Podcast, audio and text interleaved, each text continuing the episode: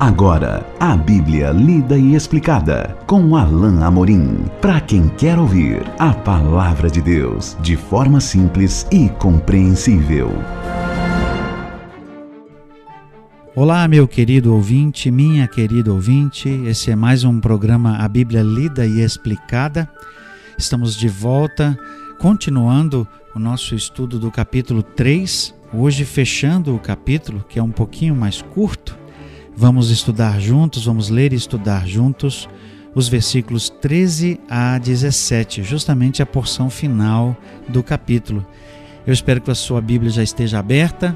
Se não, abra sua Bíblia no Evangelho de Mateus, no capítulo 3. Vamos ler juntos o texto a partir do verso 13 até o versículo 17. Diz assim a palavra de Deus: Por esse tempo, Dirigiu-se Jesus da Galiléia para o Jordão, a fim de que João o batizasse. Ele, porém, o dissuadia, dizendo: Eu é que preciso ser batizado por ti, e tu vens a mim? Mas Jesus lhe respondeu: Deixa por enquanto, porque assim nos convém cumprir toda a justiça. Então ele o admitiu. Batizado Jesus, saiu logo da água, e eis que se lhe abriram os céus, e viu o Espírito de Deus descendo como pomba, vindo sobre ele. E eis uma voz dos céus que dizia: Este é o meu filho amado, em quem me comprazo. Esse texto é importante porque ele marca o último grande evento preparatório do ministério de Jesus.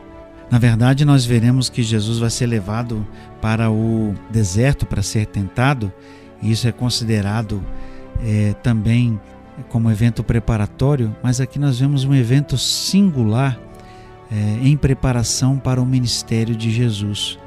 Mas por que realmente esse, esse evento, esse batismo de Jesus é importante se João batizava tendo em vista o arrependimento e nós sabemos que Jesus não precisava é, de arrependimento porque ele não tinha pecado.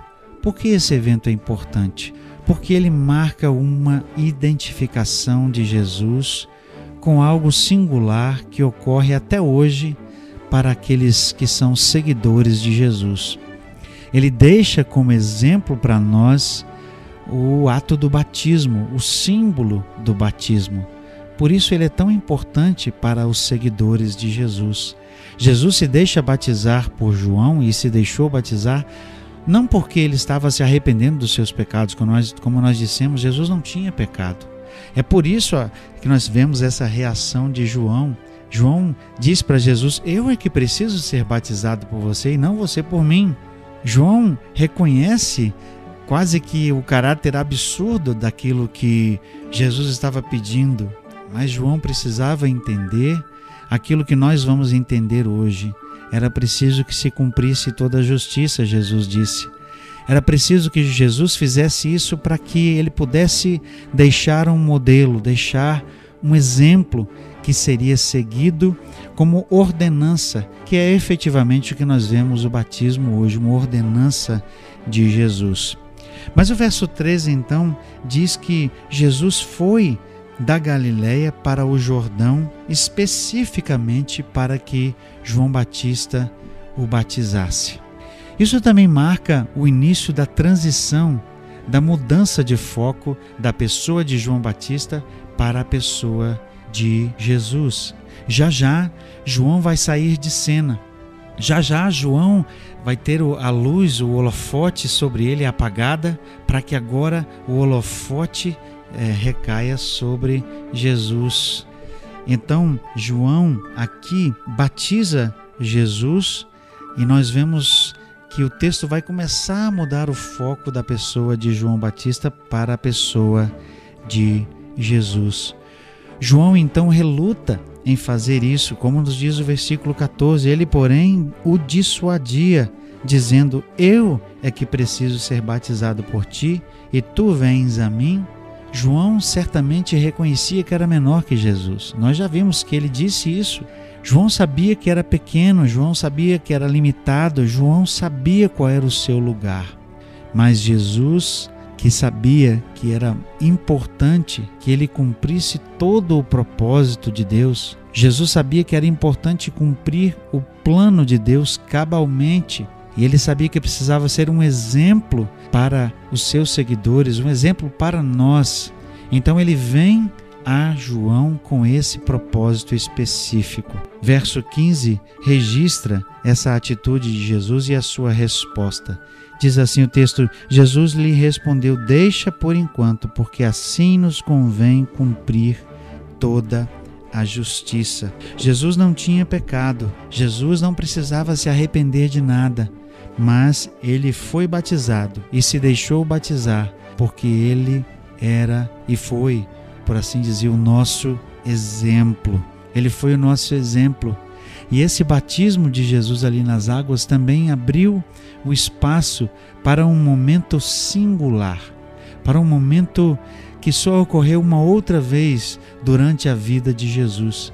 E era o momento em que o próprio Deus, cuja voz foi reconhecida aqui como uma voz que veio do céu, deu testemunho de Jesus como filho e nós vemos isso justamente aqui no versículo 16. Batizado Jesus, ou seja, tendo sido batizado, saiu logo da água, e eis que se lhe abriram os céus, e viu o Espírito de Deus descendo como pomba, vindo sobre ele. Será que isso quer dizer que Jesus não tinha o Espírito de Deus? Certamente não. Ele era o próprio Deus. Mas esse ato simbólico da pomba é, descendo sobre Jesus, o Espírito na forma de pomba, é apenas um marco simbólico importante da presença da própria Trindade no ministério de Jesus. Ali nós temos Deus Pai, Deus Filho, Deus Espírito Santo. Esse era o marco inicial, o ato inicial do próprio ministério de Jesus. O Espírito era aquele que iria testificar junto com o próprio Senhor Jesus, que ele havia vindo ao mundo, ele veio ao mundo para fazer a vontade de seu Pai, para cumprir o seu ministério. E nesse momento nós vemos então que o texto diz que uma voz vinda do céu proclama: Este é o meu filho amado, em quem me comprazo. Outras versões trazem o seguinte texto: Em quem tenho muito prazer. Esse trecho uh, do versículo é um trecho de um versículo lá do Velho Testamento, justamente do profeta Isaías, que traz lá de Isaías o contexto do servo sofredor. O servo sofredor era o Messias, era o Filho de Deus aqui que estava cumprindo o seu papel como Messias, o Messias prometido, o Messias que veio ao mundo amando de Deus e era também o seu filho, era aquele que proveio, que veio do próprio Senhor. A expressão filho de Deus aqui é muito mais do que o que nós estamos acostumados a pensar quando falamos que uma pessoa é filho de ciclano. Aqui nós não estamos falando de mera descendência ou de mera herança carnal, mas filho de no sentido de mesma essência de. Quando Deus disse: Este é o meu filho amado, Deus estava dizendo: Este é o meu filho, igual a mim, na mesma essência que eu. Ele sou eu e eu sou ele.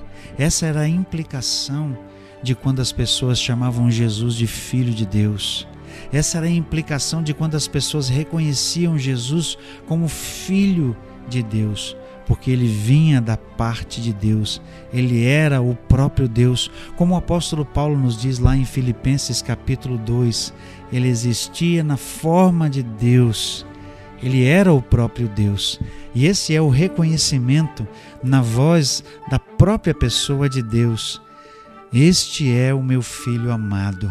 Esse é o reconhecimento de Deus aqui, para que todos pudessem ouvir e fosse inconfundível e fosse inquestionável o reconhecimento pelo Pai de que aquele ali era o seu filho, de que ele era o filho amado, Jesus, o filho de Deus.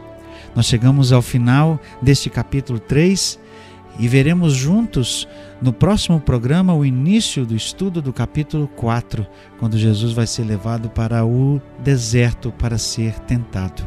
Mas até lá, que Deus abençoe a sua vida. Acesse agora nossa plataforma e baixe os podcasts www.rede316.com.br. A Bíblia lida e explicada com Alain Amorim.